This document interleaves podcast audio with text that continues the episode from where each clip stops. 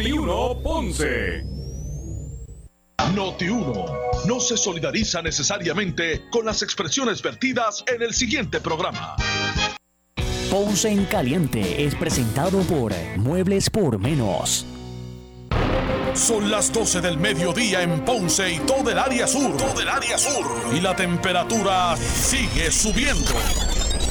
Luis José Moura ya está listo para discutir y analizar los temas del momento con los protagonistas de la noticia. Es hora de escuchar Ponce en Caliente por Notiuno 910.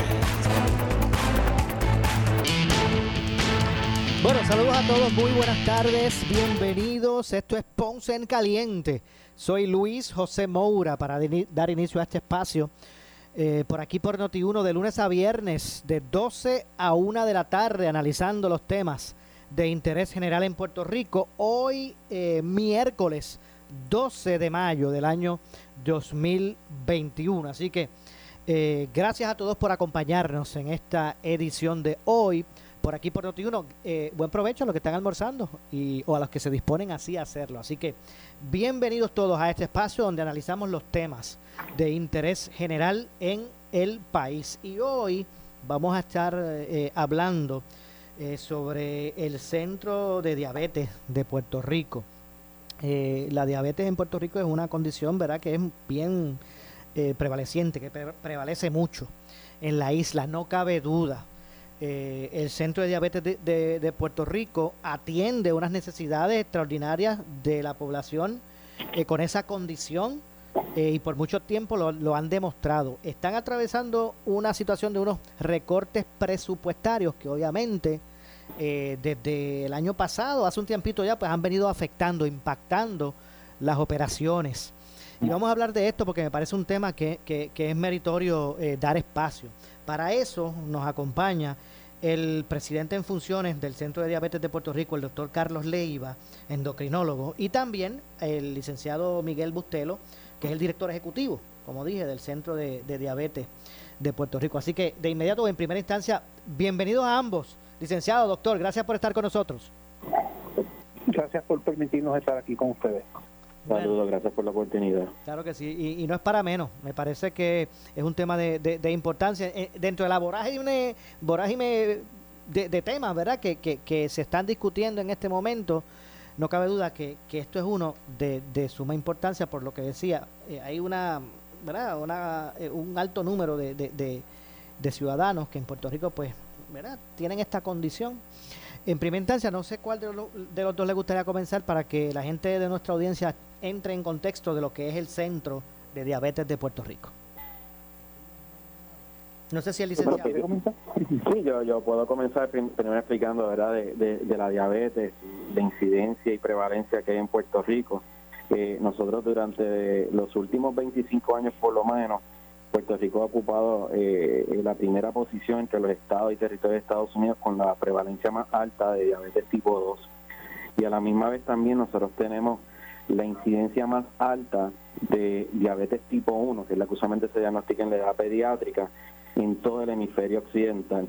O sea que tenemos una prevalencia e incidencia bien alta de, la diabetes de tipo 1 y tipo 2. Eh, la diabetes tipo 1 usualmente, yo, yo soy endocrinólogo pediátrico, este, yo soy lo que haciendo solamente tipo 1 al principio, hasta los 21 años, y luego se transfieren a los endocrinólogos de adultos que pues ellos ven una, una, una alta eh, número de eh, pacientes con diabetes tipo 2. el problema que tenemos en Puerto Rico es que tenemos varios problemas. Primero, la, el, la cantidad de endocrinólogos disponibles este, es bien limitada para, para la necesidad. de haber tantos pacientes, pues eh, los endocrinólogos de adultos pueden eh, corren ahora mismo, no tengo el número exacto, entre 50 a 90 endocrinólogos en toda la isla para, para una cantidad altísima de pacientes y de endocrinólogos pediátricos somos, solamente somos 10 este, que, atendemos toda la población pediátrica. De hecho, discúlpeme doctor, pues, de hecho, discúlpeme, yo conozco uno ¿verdad? Eh, bien, de mucho tiempo, ¿verdad?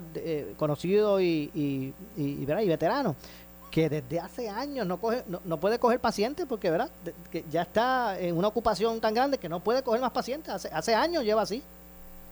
Sí sí no muchos de nosotros pues tenemos verdad al tener eh, este poder acomodar pacientes nuevos se nos dificulta porque no, no damos abasto. Yo, yo, por ejemplo, en mi clínica privada, que eh, yo veo una cantidad mayor de pacientes comparado cuando yo estaba en, en un centro académico grande en Estados Unidos, de los más grandes en Estados Unidos, yo como un endocrino pediátrico veo más pacientes que ellos por día. Eh, o sea que nos estamos en un, en un borde, en un límite, ¿verdad? Bien grande de poder atender más pacientes. Entonces a eso uno le añade, ¿verdad?, de que muchos de estos pacientes, hay una necesidad de muchos de los pacientes son de plan vital, este, o plan de, del gobierno, donde, ¿verdad?, eh, la mayor parte o muchos de los endocrinólogos, endocrinólogos pediátricos o de adultos pues no no lo, no lo, no, ¿verdad? no son proveedores ya por X o Y razón muchas veces por, por la paga eh, que, que no está en los niveles ¿verdad? adecuados entonces pues el centro de diabetes ahí que viene la importancia del centro de diabetes este el centro de diabetes atiende una población bien alta de estos pacientes de plan vital eh, y, realmente el, el paciente de plan vital pues tiene pocos accesos en cuestión de de disponibilidad de endocrinólogos y el centro de diabetes pues atiende una población bien alta de esto. Este, el otro lugar donde tal vez puedan ir estos pacientes en, en, el, eh, en los programas académicos de endocrinología de adultos en, el centro médico, pero eso, eso es prácticamente todo. O sea que la cantidad de endocrinólogos no da abasto para, para, para la necesidad grande que hay de pacientes con diabetes. Entiendo. De hecho, eh, me parece que está más que claro de la importancia de lo que es el Centro de Diabetes de Puerto Rico, allá en el Centro Médico. Está claro por todas esas razones que usted, que usted ha, expresado.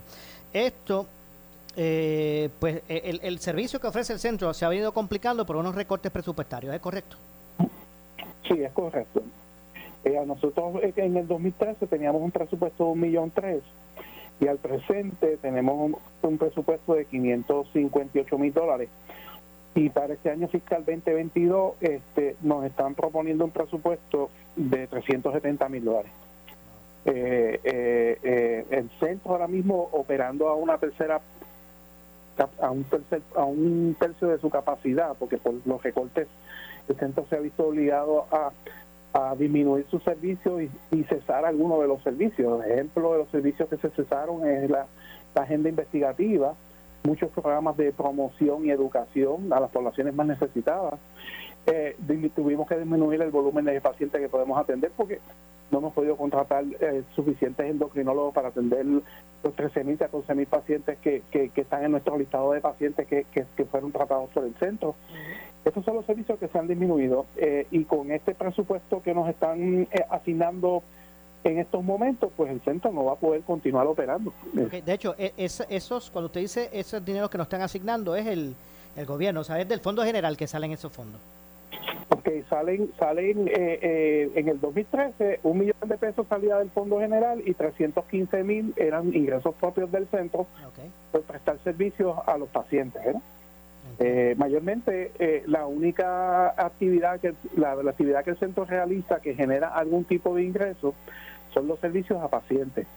Eh, pero lo que es educación, promoción, agenda investigativa, todo lo relacionado con educar a esa población que necesita ¿verdad? esa educación para poder manejar eh, de una manera eh, adecuada la atención clínica, su condición, pues esas tres funciones no se están llevando a cabo porque el centro le fueron limitando su presupuesto al punto que esas funciones se estaban Definitivamente. Oiga, eh, ¿y cuál fue la razón? Eh, ¿La, la quiebra del gobierno? ¿La merma en recaudo? O sea, ¿la situación fiscal del gobierno es la que la que eh, provoca los recortes al, centro o, hay otra razón? Pues mira, nosotros entendemos, ¿verdad?, que la quiebra tiene un factor primordial en, en esto, ¿verdad? Pero por otro lado, nosotros hemos hecho un acercamiento a OFP y a la Junta de Control Fiscal donde le demostramos que invertir 2 millones de dólares en el centro le puede ahorrar de 78 a 80 millones al país en costos relacionados con estos pacientes que tienen la condición de diabetes y no están tratados adecuadamente y su condición manejada eh, eh, integralmente como se hace en el centro. Sí, que a largo plazo se, se gastaría más en salud pública si esos pacientes se descontrolan. Correcto. Y, como y, a corto, plazo también, porque eso disminuye hospitalizaciones agudas este, de momento, ¿verdad? Porque cada hospitalización son miles y miles de dólares en gastos. O sea, que, que también agudamente también hay, un beneficio económico. Sí, eh, existen estudios, ¿verdad?, eh, relacionados con la condición de diabetes eh, cuando el paciente se admite o se hace un procedimiento quirúrgico y estos estudios identifican que un paciente diabetes en una admisión, un procedimiento quirúrgico, tiende a ser hasta un 40% más alto que el costo de un paciente que no tiene la condición de diabetes. Y cuando vamos al, al evento negativo de la muerte, cuando existe muerte, eh, la proporción de muertes de un paciente diabético versus uno diabético puede llegar hasta un 40% más. O sea que eh, todo esto afecta la calidad de vida del paciente y, y, y, y, ese costo ese costo de calidad de vida ese no se está estimando en los 80 millones que nosotros le estamos diciendo. ¿Hay alguna, se, se, se han comprometido la legislatura, alguien de la legislatura, de la fortaleza, han internalizado la, la, la, importancia de, de, que pueda trabajar adecuadamente el centro eh, y, y, y, han dicho presente, han eh, comprometido para buscar alternativas, recursos, identificar recursos, porque hay veces que por, por cosas que realmente no, no son tan, tan necesarias, los fondos aparecen. Doctor, eh, eh, bueno, eh, nosotros nos hemos reunido con los diferentes líderes de la Cámara Legislativa tanto Cámara como, como Senado. Eh, nosotros estamos dando una segunda vuelta de reuniones. Este, todos y cada uno de, la, de, estos líderes, ¿verdad? el presidente de la Comisión de Hacienda de Cámara y Senado, eh, los presidentes de la Comisión de Salud de Cámara y Senado, eh, los presidentes de, de, de, los cuerpos, el, presidente del Senado, el presidente de la Cámara, todos han dicho que, que sí, que, que es meritorio este, que dejáramos saber cuál era la situación que surgía con la Junta de Control Fiscal. Nosotros también nos hemos reunido con eh, eh, la Secretaría de la Gobernación, eh, nos hemos reunido con el, con, el, con el procurador del paciente, él pasó por nuestra oficina y se puso a nuestra disposición. O sea, hemos, hemos tocado todas las áreas y todos de una manera u otra nos dicen que nos van a apoyar pero el problema que tenemos es que este presupuesto que nos están asignando eh, hasta el momento, ¿verdad? Porque puede ser que cambie, ¿verdad? Este presupuesto que nos están asignando no permitiría que el centro continuara operando. Sí, y, yo quiero añadir, ¿verdad? Este, eh, eh. Eh, estamos hablando de 6.000 pacientes aproximados que de momento se quedarían sin, sin su servicio médico y de aquí a que ellos puedan conseguir una cita con endocrinólogo son meses largos, largos, largos a que ellos puedan obtener ese servicio y, y, eso no incluye verdad el servicio de nutrición que nosotros también tenemos nutricionistas y otros servicios adicionales que se le provee. No cabe duda que una, una cita tratar de sacar una cita ¿verdad? hoy en día podría tardar tres meses fácilmente. Eso, eso es correcto de tres meses hasta seis meses puede tardarse verdad dependiendo también del plan médico que tiene el paciente. Eh, y lo otro que quería comentarle verdad yo eh, eh yo hice una pequeña asignación por mi cuenta verdad me puse a ver el, los el presupuesto del Fondo General que se que se aprobó el, el año pasado, el para 2020-2021. Y nosotros somos una agencia, una de las agencias de, de, de, gobierno. En el año pasado yo conté un total de 92 agencias. Nosotros éramos la, la número 90 con el presupuesto aprobado más bajo. Y, y estamos hablando de, de, la condición de diabetes, este, una condición, estamos hablando de una de salud, donde hay unas consecuencias grandes y estos pacientes no se tratan. Y, y, la, y, la realidad es que cuando miramos lo que nosotros estamos solicitando para poder brindar realmente todos los servicios que nosotros debemos estar proveyendo por ley, porque eso fue lo por ley lo que nos asignaron, pues realmente no es una cantidad exorbitante dentro de un presupuesto total para un servicio tan importante como es el, el para estos pacientes con diabetes. No, yo yo dando lo que dice. Sí, yo pienso, discúlpeme, yo pienso yo pienso que aquí es que esto es para que se solidarice todo el mundo, como le como hicieron con ustedes, pero una cosa es solidarizarse, otra cosa es que, que aparezca el, el, ¿verdad? el presupuesto. Sí, eh, para que tenga una idea, eh, se estiman 398 mil pacientes con diabetes, con la condición de diabetes adultos. 398 mil en Puerto Rico. Y se estima, pues ese número puede ser más. Y se estima más o menos como unos 600 a 800 mil prediabéticos. Sí, sí. ¿Ven? O sea que, que, no, que, no, estamos hablando tan solamente de los que tienen la diabetes, sino los que están próximos a poder desarrollar diabetes. Definitivamente. ¿Cómo la ciudadanía, de alguna forma los ciudadanos pueden, no sé de qué forma, se puede, la ciudadanía, cómo pudiera contribuir a esto? A, a, a poder, eh, no sé si llamando a, los, a sus legisladores, eh, exigiendo que se apoye, ¿verdad? La, la búsqueda de, de, fondos, que se identifiquen lo, los fondos para, para el Centro de Diabetes de Puerto Rico, los mismos beneficiarios actualmente. ¿verdad? que se pueda se puedan ir involucrando las personas.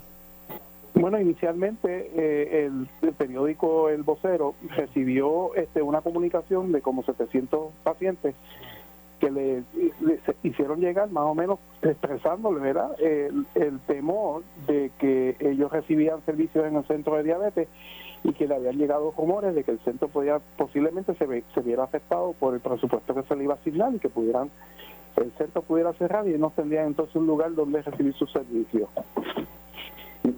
Y añadiendo también, este, eh, nosotros, una de las funciones que, como le comenté al licenciado, que nosotros hacíamos antes era estudios de investigación y eso pues se, tuvo que dejar de hacer, ¿verdad? Porque para poder hacer investigación necesitamos los recursos de esas personas eh, y, y unas personas que puedan solicitar y buscar fondos, que ya hay grants eh, a través de del NIH, que, que el centro de diabetes podría ser, ¿verdad?, un recurso para hacer esos estudios.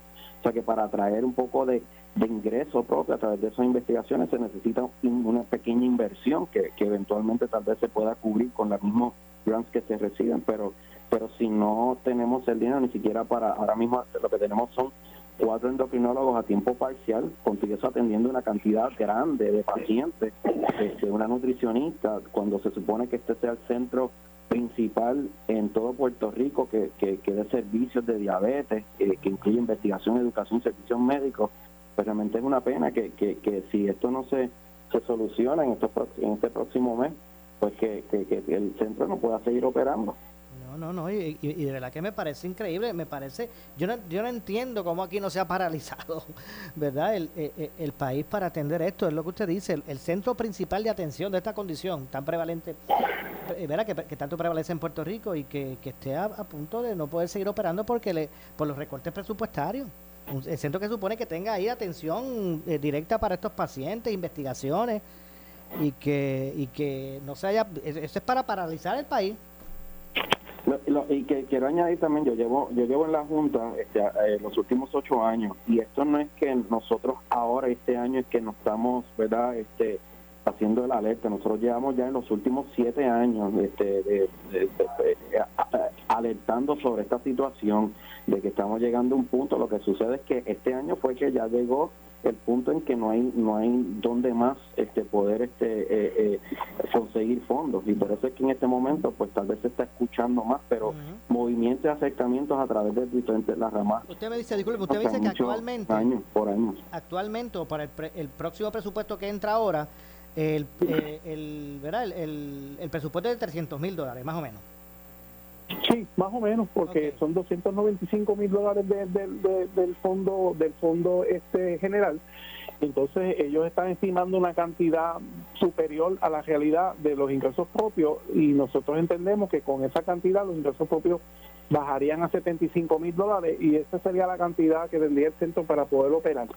Eh, nosotros tenemos una cuenta de reserva que tendría como unos 150 mil dólares adicionales y eso todo se sumaría y, y eso esas, esos números al sumarse no cubren la operación del centro en estos momentos que está en, una en, un tercio de su capacidad. ¿Cuál, debería ser el presupuesto óptimo? El presupuesto, ¿verdad? Nosotros estamos solicitando para poder este restablecer primero para retener los, los retener los, los endocrinólogos que tenemos y aumentar un número de endocrinólogos adicional para atender los 13.000 pacientes que nosotros entendemos tenemos en nuestro listado de pacientes que han, han recibido servicios en el centro, ¿verdad? Eh, necesitamos necesitamos eh, eh, aumentar el presupuesto en esa cantidad. en eso estamos estimando como unos 200 200 200 mil dólares. Estamos estimando también eh, crear las clínicas. Nosotros teníamos clínicas de cardiología, nefrología y teníamos unas clínicas dentales. Esas clínicas dejaron de existir.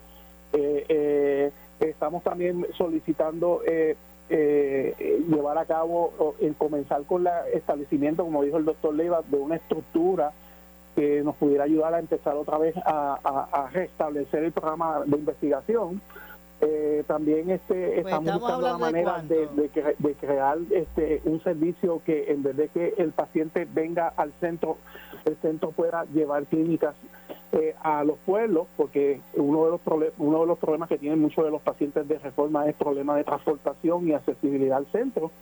Eh, un sinnúmero de programas que hemos presentado donde se establece, ¿verdad?, que, que, si nos asignan dos millones de dólares eh, como del Fondo General, más eh, ahí sí pudiéramos entonces generar con el dinero eh, el aumento en ingreso propio y con eso pudiéramos entonces restablecer estos programas, el programa de investigación, aumentar el, el, el, volumen de pacientes que puede atender el centro para disminuir el tiempo de espera de los pacientes, principalmente pacientes sin planes médicos y pacientes de reforma. Y eso es otra cosa que quería, decir, que quería saber, discúlpeme. Allí se, se, los servicios que se brindan se, se cobran a través de planes médicos. Correcto, correcto. Se, coge la reforma, planes privados. Ahí se atiende eh, pacientes sin plan. Sí, sí, se atiende. Yo, yo quiero añadir otra cosa que el servicio hace, eh, perdón, que el centro hace. Este, nosotros, yo como endocrinólogo pediátrico, este, eh, ¿verdad? Eh, tenemos, ¿verdad? Los niños que van a las escuelas, pues tienen diabetes, pues requieren de uno, de unos servicios en las escuelas, donde varias personas asignadas por escuela son los que le dan servicios de inyectar insulina, verificar el azúcar. Eso es a través de una ley que se aprobó en el, en el 2016, la, la 199 pues eh, esa ley, eh, el centro de diabetes es el que eh, va y coordina las educaciones a este personal de todas las escuelas públicas y privadas en Puerto Rico que tengan pacientes con diabetes tipo 1. Si el centro deja de funcionar o operar, ese servicio no se va a poder proveer y en agosto, si Dios mediante los niños empiezan las clases, no van a tener esos pacientes, esas personas educadas, adiestradas para brindarle ese servicio al paciente pediátrico con diabetes. O sea que ese servicio para, eso lo provee el, centro gratuitamente, gratuitamente, eso lo hace y lo coordina a través del Departamento de Educación, se hace todo, todo ese servicio. Bueno, la verdad es que, que es un asunto que nosotros le vamos a estar dando seguimiento y no sé si el tiempo se nos acaba, no sé si hay algo más eh, adicional que ustedes entiendan prudente señalar. Bueno, nosotros tenemos pautado en el día de hoy reunión con el presidente de la Comisión de, Hacienda de la Cámara y el viernes próximo reunión con el presidente de la Comisión de Hacienda del Senado. Nuestras esperanzas están cifradas ahí, más, más, más, más todos los otros líderes, incluyendo la Secretaría de la Gobernación, que están moviendo, entendemos, ¿verdad? Cielo y tierra para ver de qué manera podemos, podemos aumentar el presupuesto del centro y que el centro continúe operando y pueda entonces continuar dando el servicio. Definitivamente. Doctor, ¿algo que usted quiera añadir, adicional? Nada, aquí yo realmente pues, eh, eh, es, que llegue, llegue, este mensaje a, esas personas que están tomando estas decisiones de, la importancia y las consecuencias de que si este que este, este asignación no, es adecuada para el centro, va, va, a haber un problema de salud grande en, en, el país de tantos pacientes con, con sin ese servicio esencial un endocrino nutricionista, más los servicios que yo le comenté eh, para las escuelas que provee el centro. O sea que es muy importante que esto se, se tome seriedad y se pueda este, hacer los arreglos pertinentes en el presupuesto. Definitivamente, no cabe duda que una persona verdad que tiene esta condición, un diabético o, una persona que, que, tiene algún familiar con estas condiciones saben de, de lo, de, lo, ¿verdad? de, la, condición crónica que esto representa y, y, lo que puede implicar en el individuo el descontrol de la misma o, el, o, el, o la falta de tratamiento. Así que, que wow, es algo que, que, me, que, cuente con nosotros aquí para que se mantenga vigente este tema. Vamos a ver, vamos a dar seguimiento a lo que ocurre con relación a esto. Gracias a ambos, licenciado, al igual que usted, doctor. Muchas gracias. Igualmente. Bueno, pues muchas gracias. Escucharon al licenciado Miguel Bustelo, director ejecutivo del Centro de Diabetes de Puerto Rico, eh, y al doctor Carlos Leiva, endocrinólogo eh, pediátrico y presidente en funciones del Centro de Diabetes de Puerto Rico. Tengo que hacer una pausa, regresamos con más. Esto es Ponce en Caliente. En breve le echamos más leña al fuego en Ponce en Caliente por Notiuno 910. La noticia que quieres escuchar. Las 24 horas te queremos informar. Entérate temprano de la noticia en caliente de farándula y deportes. Noti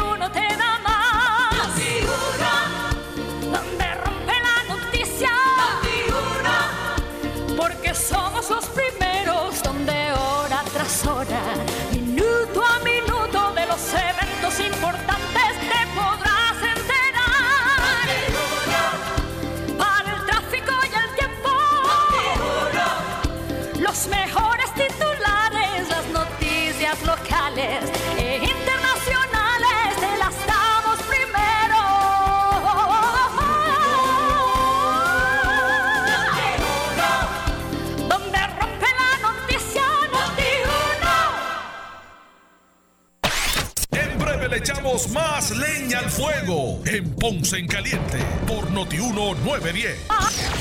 Este próximo domingo se celebra la elección de seis puertorriqueños como parte de una delegación que irá al Congreso a luchar por la estadidad. Luchar por la estadidad. Hay incertidumbre en Puerto Rico sobre un posible candidato. Cuando pasa eso, surge la segunda pregunta, que también se ha estado dilucidando a nivel nacional, es ¿por qué hay un trato desigual con Puerto Rico? Este jueves a las 8 de la mañana, el Rompe el Silencio, en exclusiva, por Noti 1630 y el programa A Palo Limpio. Que Nosotros tomamos tres iniciativas previos al huracán María que creo que iban en esa dirección para ser efectivos. Uno era el voto presidencial, el segundo era el plebiscito que se llevó a cabo y el tercero, por supuesto, la delegación de puertorriqueños en Washington. No te pierdas las expresiones del exgobernador Ricardo Rosselló sobre la estadidad y se anuncia que será candidato a delegado de la estadidad en el Congreso. Este jueves a las 8 de la mañana en A Palo Limpio. Ricardo Rosselló rompe el silencio y lo hace por Noti 1630. Primera fiscalizando. Una estación de Uno Radio Group en alianza con iHeartMedia. Soy Zoraida Buxo, la número uno en la papeleta para delegada al Senado Federal. Si rechazas el discrimen y te indigna que haya puertorriqueños aquí y allá, saboteando tu deseo de un Puerto Rico con más oportunidades para nuestra juventud. Si como yo eres anticolonialista, quieres el cambio y no tienes miedo, yo seré tu punta de lanza para combatir la desigualdad, la injusticia y lograr la verdadera unión permanente con la estadidad. Soy Zoraida Buxo, la número uno en la papeleta para delegada al Senado Federal. El domingo 16 de mayo, sal a votar. Anuncio político pagado. Tecnología Nissan a tu alcance. Henry Motors Nissan de Ponce te trae la rediseñada Kicks 2021 con intereses tan bajos como 1.99% al financiar. También el Nissan Versa 2021. Bonos de hasta 2 mil dólares en el Nissan Sentra. Ven y prueba la nueva Rogue 2021. Pieza servicio garantía en nuestras facilidades. Haz la compra inteligente. Tu Nissan que sea de Henry Motors. En la comodidad de la Avenida Las Américas de Ponce y en el Ponce Bypass. Info 787-418-3444. 418-3444. ¿Qué buscas? Muebles en seres o matrices. Muebles por menos lo tiene. Sin necesidad de crédito y con pagos mensuales bajísimos. Una gran cantidad de mercancía lista para entrega inmediata. Gabinetes en PVC, alacenas y barras para que tu cocina se vea nítida. Además, salas, cuartos y comedores. A precios que le gustan a tu bolsillo. Échale un vistazo a lo nuevo en Muebles por Menos. Salinas Villalba y Ponce. Carretera 14 frente al cementerio. Visita su página de internet. Por su calidad de servicio. Por su conveniente horario. Así es el Laboratorio Clínico Profesional Emanuel, siempre brindándote un servicio de excelencia con tecnología precisa y avanzada para un resultado confiable. Un laboratorio completo. Y los resultados los recibo rápido y hasta por email. Con servicio a industrias y también a domicilio. Haz de Laboratorio Clínico Profesional Emanuel tu laboratorio de confianza. Ese es el mío. Y el mío también. En Juana Díaz, llámenos al 260-5504 o al 580-0080. Necesitas una enfermera, una ama llave, necesitas un médico, pañales desechables, suplemento alimenticio o medicamentos. En Hospicio La Paz podemos ayudarle. Hospicio La Paz le provee a cada paciente de enfermedad terminal todos los servicios de cuidado médico en su hogar, a la vez que le ofrece apoyo y soporte emocional y espiritual tanto al paciente como a sus familiares. Hospicio La Paz. Llame gratis al 1-800-981-0032. 1-800-981-0032. 42.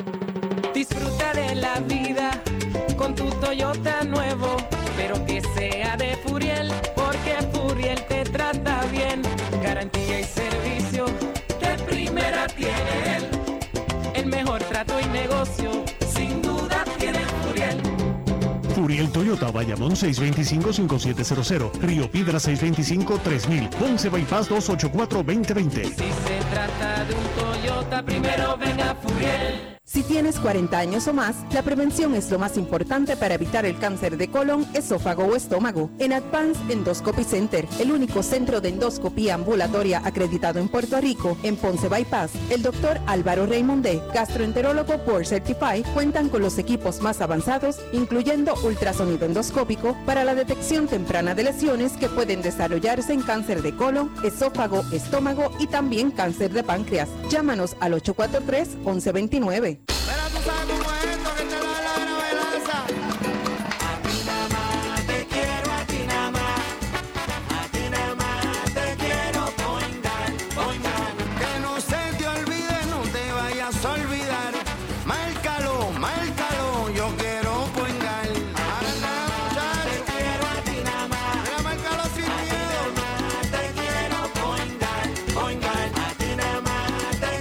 Quiero point guard.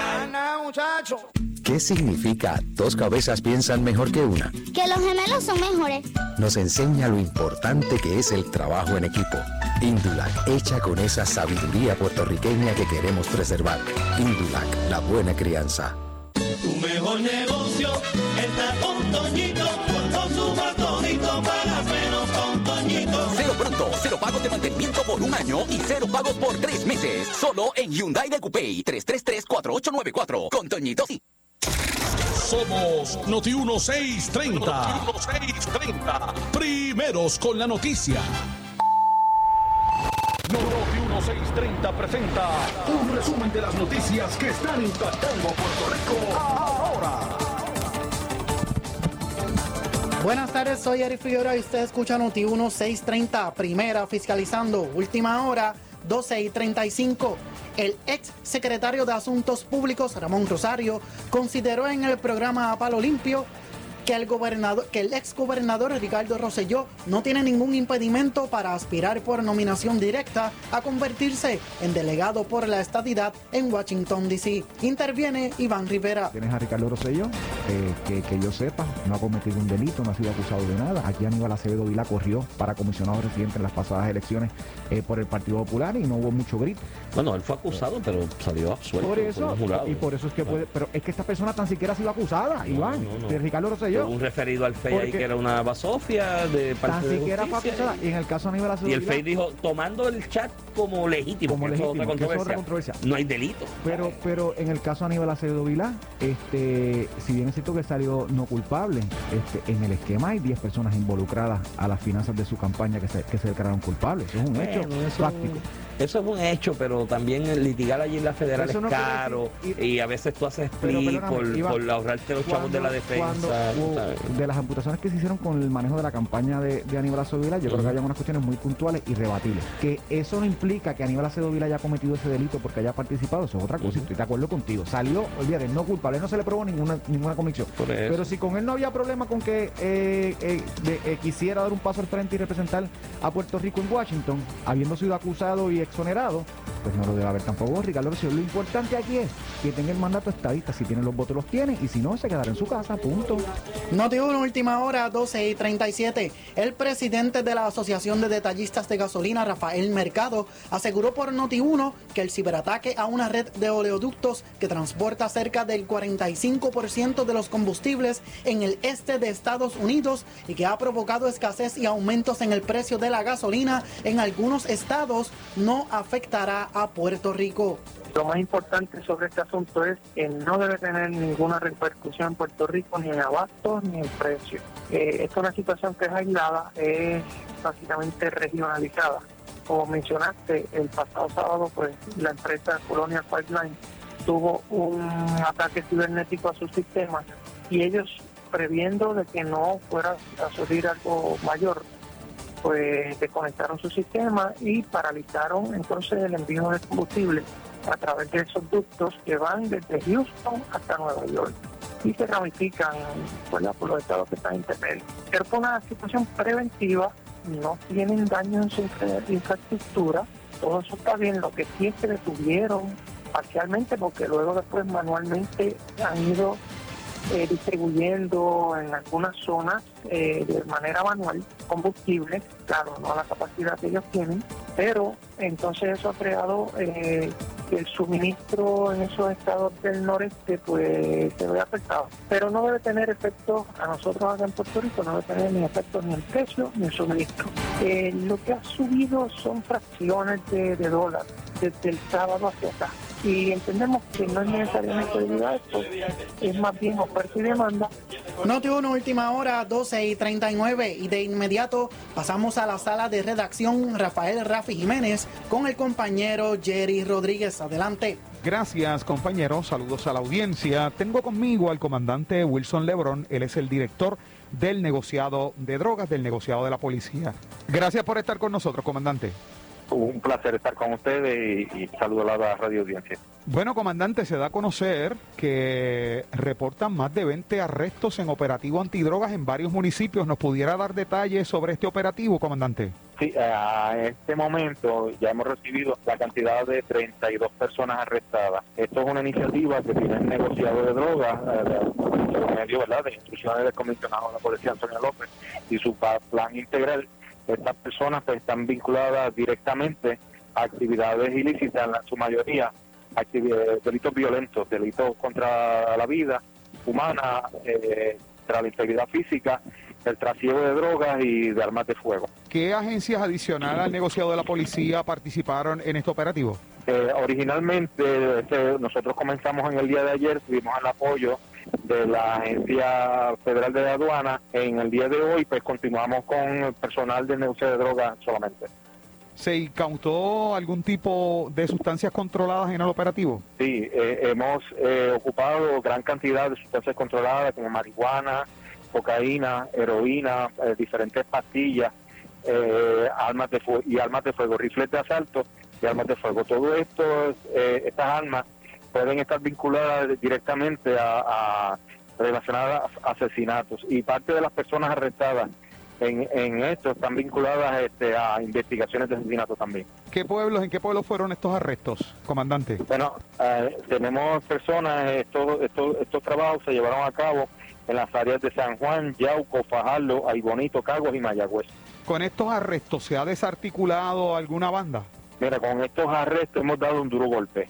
Nos queda camino por andar, pero te puedo decir que la participación ciudadana, la colaboración, las llamadas, las confidencias han sido eh, un pilar importante en el inicio de estas investigaciones, las cuales hemos tenido este resultado.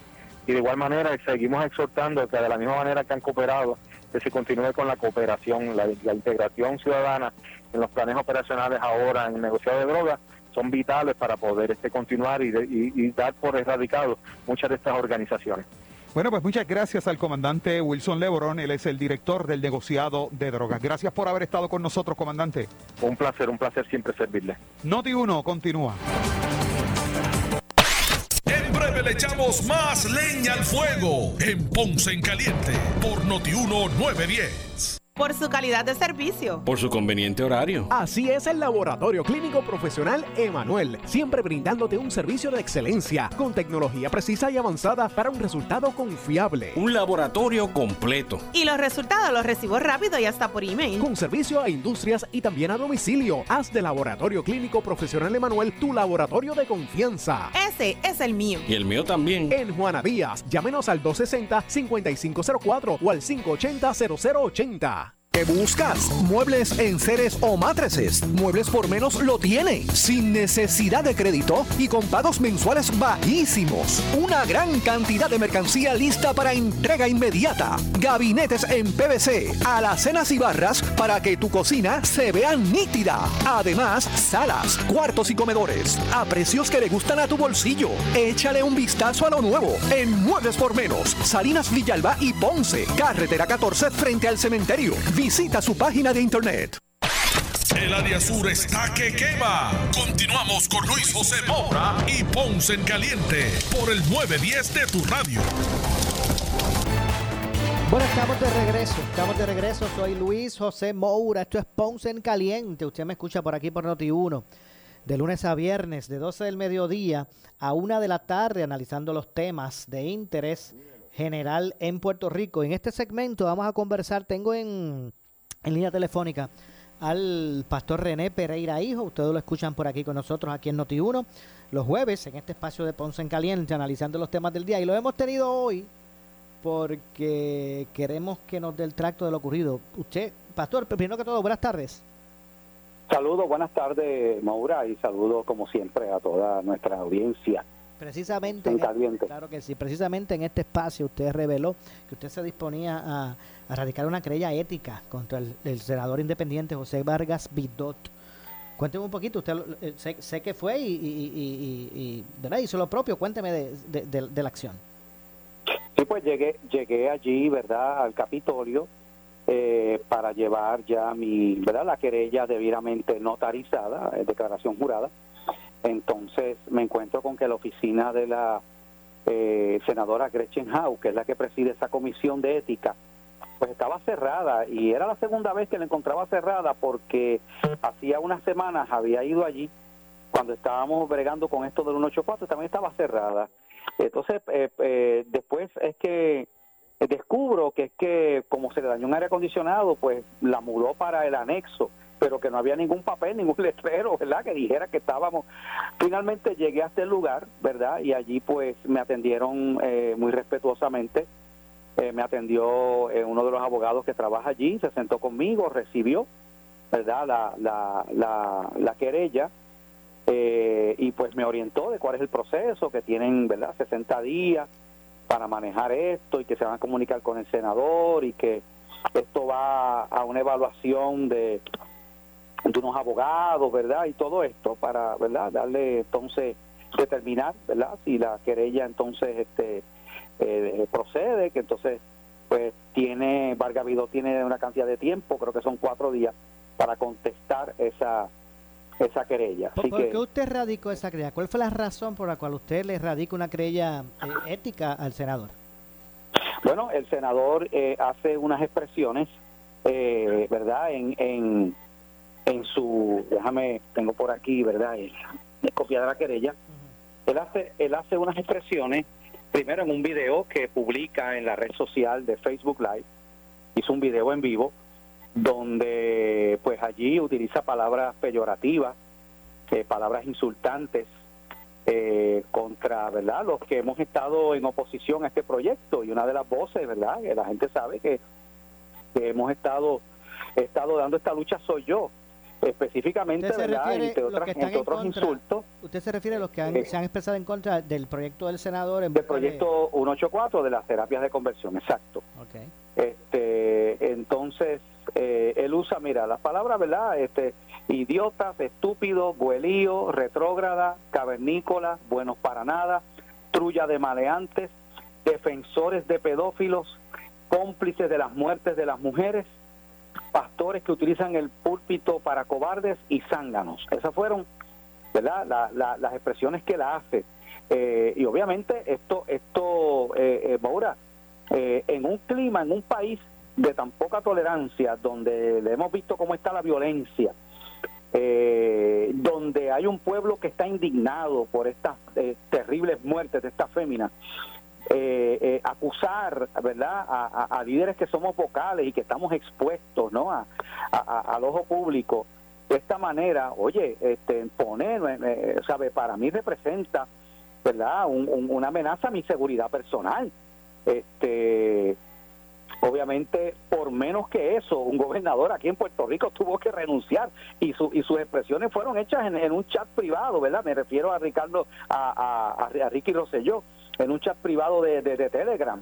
Eh, entonces, acompaño, ¿verdad? Este, ese video y también acompaño como evidencia eh, unas expresiones escritas que él hace contra la contra una dama que se llama María Torres que ella eh, le escribe a él y le dice no al proyecto 184 no quieras coger pon con esta lamentable tragedia una cosa no tiene que ver absolutamente nada con el género entonces eh, Vargas Vidó le contesta a ella María Torres cobarde disparatera cállate y múdate a la página de los morones que no piensan por sí mismos qué vergüenza que en un momento que demanda sensibilidad decida usted ser un fotuto de disparates insensibles y odiosos.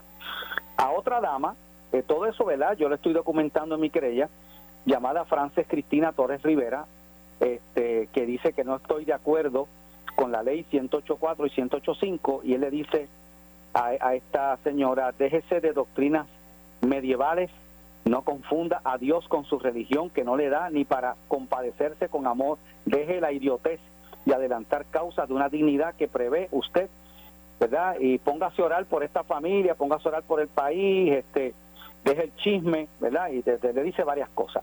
A raíz de eso, pues yo acompaño también mi querella con una citando lo que es la resolución del Senado 150 del 25 de marzo, la más reciente, que es las reglas de conducta ética del Senado de Puerto Rico. Y ahí especifica qué cosas un senador puede ejercer, no solamente cuando está en sesión, sino, ¿verdad? Porque él, él es, él no es senador nada más que cuando está en el Capitolio, igual que yo no soy pastor nada más que cuando estoy predicando en la iglesia, ¿no? Entonces, eh, dice aquí que que los, los senadores y senadoras, estoy leyendo la sección 5, normas de conducta. El, el, el inciso S dice, los senadores y senadoras observarán una conducta prudente en aquellas actividades protegidas por la inmunidad parlamentaria y actuarán dentro de un marco de corrección, respeto y pulcritud tanto en sus expresiones orales como en sus gestos corporales cuando se refieran o dirijan a los integrantes de la Asamblea Legislativa, a funcionarios, a empleados o empleadas, funcionarios o empleados de agencias gubernamentales, así como a cualquier ciudadano o ciudadana en particular, ¿verdad? Ento- entonces, Esa- discúlpeme, eh, este, eh, eh, eh, pastor, porque ya sé, ¿verdad? El, el tiempo me apremia. Eh, ¿Eso fue cuando que fue que usted la radicó? ¿El lunes? eso fue ayer. Ayer, ayer martes. Eh, Ayer martes, sí. que esto va a tomar un curso ahora. Pues obviamente, mañana jueves estaremos aquí, eh, obviamente ampliando sobre este tema y dándole seguimiento Claro. a qué es lo que va a ocurrir. Seguro. Gracias. Claro que sí. Pastor. Ahora, bueno, Muchas bendiciones. gracias. Igualmente, ahí escucharon al pastor René Pereira, hijo. Tengo que hacer la pausa. Regresamos con más. Esto es Ponce en Caliente. En breve le echamos más leña al fuego en Ponce en Caliente por Notiuno 910. ¿Qué buscas? Muebles en seres o matrices. Muebles por menos lo tiene. Sin necesidad de crédito y con pagos mensuales bajísimos. Una gran cantidad de mercancía lista para entrega inmediata. Gabinetes en PVC, alacenas y barras para que tu cocina se vea nítida. Además, salas, cuartos y comedores a precios que le gustan a tu bolsillo. Échale un vistazo a lo nuevo en Muebles por Menos, Salinas Villalba y Ponce, carretera 14 frente al cementerio. Visita su página de internet. Por su calidad de servicio. Por su conveniente horario. Así es el Laboratorio Clínico Profesional Emanuel, siempre brindándote un servicio de excelencia con tecnología precisa y avanzada para un resultado confiable. Un laboratorio completo. Y los resultados los recibo rápido y hasta por email. Con servicio a industrias y también a domicilio. Haz de Laboratorio Clínico Profesional Emanuel tu laboratorio de confianza. Ese es el mío. Y el mío también. En Juana Díaz, llámenos al 260-5504 o al 580-0080. El área sur está que quema. Continuamos con Luis José Moura y Ponce en Caliente por el 910 de tu radio.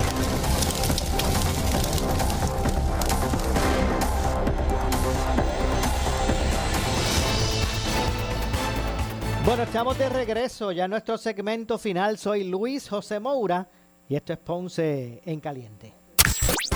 La siguiente entrevista es una auspiciada. Bueno, y es que en línea telefónica nos acompaña la licenciada María Evicens, abogada de quiebra, para dar inicio ¿verdad? a lo que es su cápsula eh, de asuntos relacionados con las leyes de quiebra. Saludos, licenciada, gracias por acompañarnos. Saludos, Maura, a ti, a los radioescuchas y a los que nos ven por Facebook. Claro que sí, gracias como siempre usted por acompañarnos. Y hoy la, la pregunta que prevalece es la siguiente. Eh, ¿Las deudas con ACA, eh, licenciada, se pueden descargar en una quiebra? Maura, la contestación a tu pregunta es sí, y te voy a explicar porque muchas personas a veces tienen duda. Por ejemplo, hay una situación, las deudas, una deuda con ACA es una deuda de la categoría de no asegurada. Eh, sabemos que en, en las quiebras existen las deudas prioritarias, las deudas aseguradas y las no aseguradas. Las deudas prioritarias son las que no nos vamos a deshacer de ellas en ninguno de los capítulos. Hay el capítulo 7 y el capítulo 13. El capítulo 10 es la aniquilación total y el capítulo 13 es la que se conoce como la reorganización o plan de pago. En eh, las deudas aseguradas eh, se, se descargan en cualquiera de los dos capítulos. Las prioritarias no se descargan en un 7, venimos obligados a pagarlos a través del plan del capítulo 13 y las aseguradas, pues a menos que no entregues la propiedad que asegura esa deuda, las tienes que continuar pagando, no se descargan, pero sí puedes pagar atrasos, como sucede con los atrasos de las hipotecas, con los atrasos de, los, de las ventas condicionales, los pagos a los autos, pues eso tú las puedes eh, pagar a través de un plan de capítulo 13. Entonces, ¿qué es lo que pasa con la deuda de ACA? La deuda de ACA por lo general son de accidentes, pero si usted causó con ese accidente, usted eh, le causó daños a la persona y estaba bajo los efectos de alcohol o de, sistu- o de sustancias controladas, esa deuda usted no la va a descargar. Por eso es que viene la duda. Es, bien, hasta en los colegas, ¿verdad? Surgen estas dudas con relación a las deudas de ACA, si, si se descargan, que es como se conoce el descargo, se liberan en una quiebra o no se liberan. Si usted causó un accidente y causó daños a la persona y usted dio positivo al alcohol o a sustancias controladas, esa deuda no la va a descargar. Pero tiene la alternativa de que si usted radica en un 7 no la descarga, ni en un 13 tampoco, pero en un 7, en un 13 tiene la oportunidad de pagarla a través del plan de la quiebra, como hace con las deudas de pensión alimenticia, como hace con deudas que no se descargan, sino que se vienen a pagar dentro del plan de la quiebra. Así que si usted tiene esa situación, consulte con, con un abogado, con una persona que le pueda orientar correctamente. Definitivamente. Y mire, si usted quiere conocer sobre los derechos que usted le asiste, eh, las disposiciones que tiene para usted como ciudadano, las leyes relacionadas federales relacionadas a la quiebra, o, o quiere información adicional, ya usted disfrutando, ¿verdad? De, de, de, de esas disposiciones de la ley federal, pues usted comuníquese eh, con los profesionales. En este caso, yo recomiendo a la licenciada María Evicens, abogada de quiebras. Usted puede llamar al 259-1999. 259-1999. Eh, la oficina licenciada y el horario de servicio es Sí, la oficina está ubicada en la avenida Hostos, suite 117. Eh, el horario de nosotros es de lunes a viernes de 8 a 5 de la tarde y los sábados por cita previa. Estamos siguiendo los protocolos del COVID, así que para evitar la propagación del COVID, así que usted puede con mucha tranquilidad, ¿verdad?, venir aquí a la oficina que le vamos a ofrecer la alternativa. Si usted no quiere comparecer, podemos hacer la entrevista virtual por FaceTime. Así que no pierda su tiempo escuchando lo que le dice una persona por ahí. Cuando usted tenga una duda, llame a la persona que sabe de la materia para que le pueda orientar correctamente. 259-1999. 259-1999. Gracias, licenciada. A la orden. Bye. Muchas gracias, licenciada María Evicens. De esta forma nos despedimos. No nos resta tiempo para más. Yo regreso eh, mañana a las 12 del mediodía, como de costumbre, en este espacio de Ponce en Caliente. Soy Luis José Moura, pero usted no se retire, que tras la pausa, ante la justicia. Ponce en Caliente fue traído a ustedes por Muebles por Menos. Escuchas WPRP 910, Noti 1 Ponce. Noti 1 no se solidariza necesariamente con las expresiones vertidas en el siguiente programa.